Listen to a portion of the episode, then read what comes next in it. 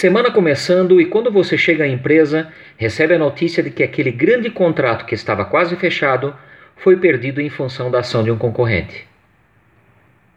Quando você começa a respirar, um excelente funcionário entra na sua sala e pede demissão, visto que recebeu uma proposta cujo poder de ação de sua empresa é praticamente nulo. Logo em seguida, você recebe a notícia que os lotes de produtos que deveriam ser despachados na última sexta-feira ficaram parados porque o funcionário responsável simplesmente não trabalhou, sem sequer avisar. Qual é a sua reação?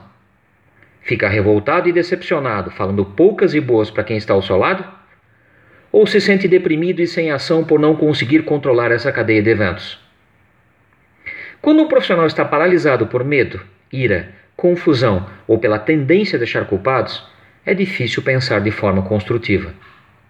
O desafio aqui é transformar uma experiência negativa em algo produtivo, ou seja, combater quaisquer adversidades com resiliência.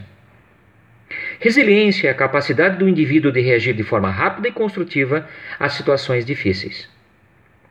Profissionais resilientes vão rapidamente da causa à ação, ou seja, deixam de pensar na causa dos problemas e começam a pensar nas respostas com foco na solução. Portanto, como melhorar essa ação frente aos problemas? Primeiro, se concentre naquilo que pode melhorar e não em identificar todos os fatores que originaram o problema. Pense com foco. Segundo, evite buscar a origem dos problemas em si mesmo e nos outros. Foque nos efeitos positivos que suas ações podem ter para solucionar o problema.